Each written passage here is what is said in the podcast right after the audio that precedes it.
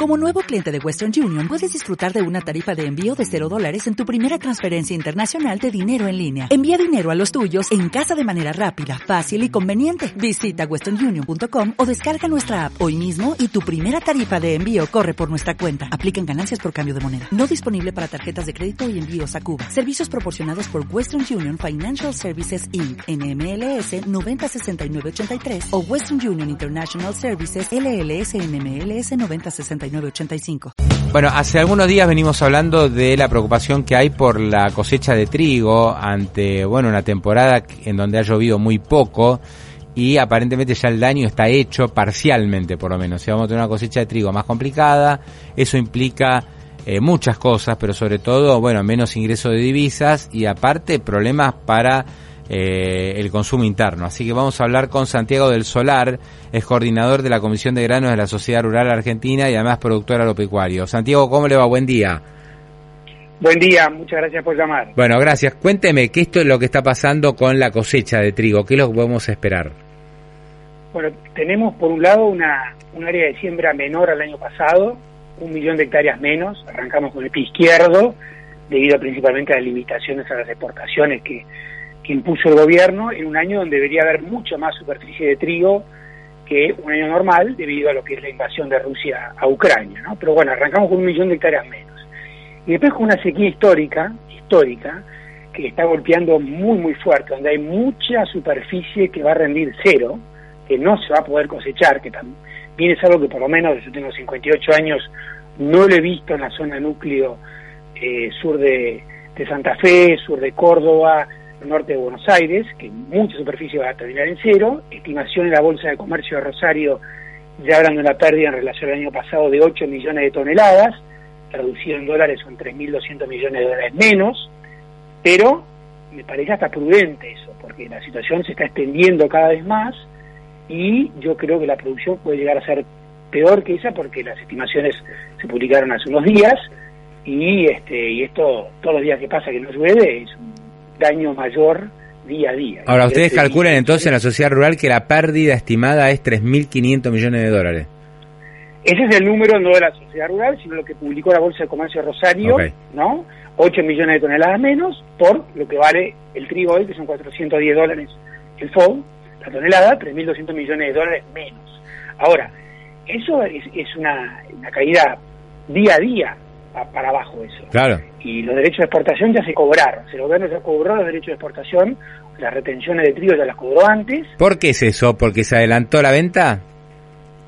Bueno, porque el gobierno hizo una maniobra bastante particular que se llama los volúmenes de equilibrio, que dice, bueno, se va a poder exportar 10 millones de toneladas, con la práctica son 9 millones de toneladas, lo cual pone un, un freno a la exportación y apura al, exportador a, tratar de declarar las exportaciones rápido, tiene que pagar las retenciones anticipadas, pagó hace tres meses, se hace de los dólares el gobierno rápido, eh, y después pone una pared a la exportación de trigo para que baje el trigo en el mercado interno. Pero eso es lo que hizo. Las retenciones se las cobró y las gastó.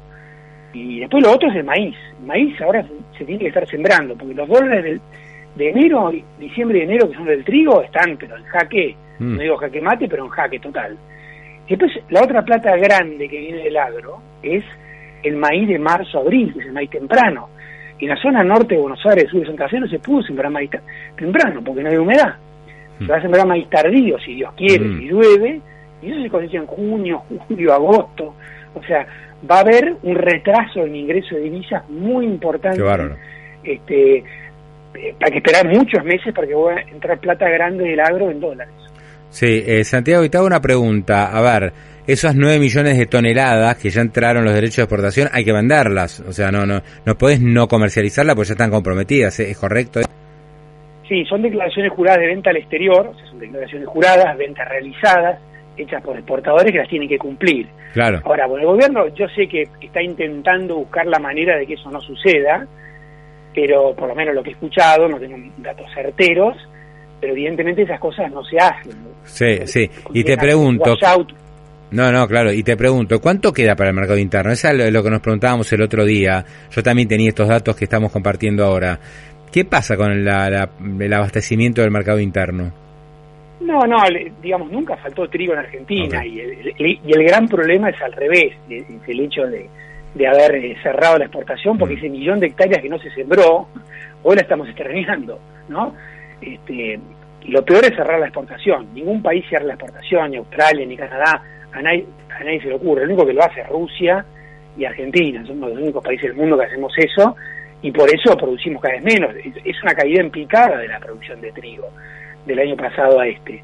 Eh, veníamos mm. en valores muy bajos, llegamos a producir 10 millones de toneladas en el 2000, creo que fue 14, 13, 14, poquísimo, pasamos a 20, 22 millones, este, cuando se liberó el mercado, se eliminaron los derechos de exportación, después me volver a subir, pero anduvieron en 20 millones de toneladas y ahora vamos a ir a 15 con suerte.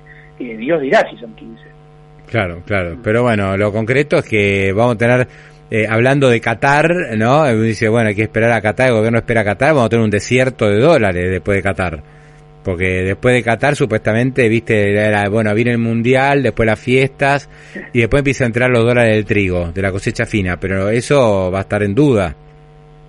Está bien en duda, porque mm. pensamos que el gobierno ya, los derechos de exportación ya los cobró. El ingreso de divisa es otra cosa, se da con los embarques, es cierto, pero evidentemente va a haber como máximo esas 9 millones de toneladas que se exportarán. Y después no más, no más. Y después la plata grande, como digo, va a entrar recién en mayo con la soja, mayo, junio y el maíz de, julio y agosto, porque el maíz de marzo y abril no va a estar, o sea que va a ser el cruce del desierto va a ser bastante largo y no se ve nada a la vista. Sí, o sea, eh, dependemos mucho de lo que la soja pueda sembrarse bien y que empiece a llover un poco más, ya no para el trigo, sino pensando en la soja.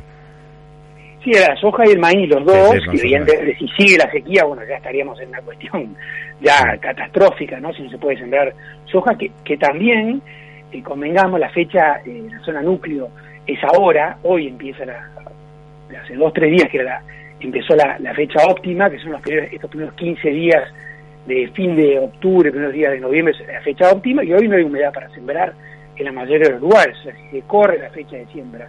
De soja también el potencial de rendimiento de soja cae.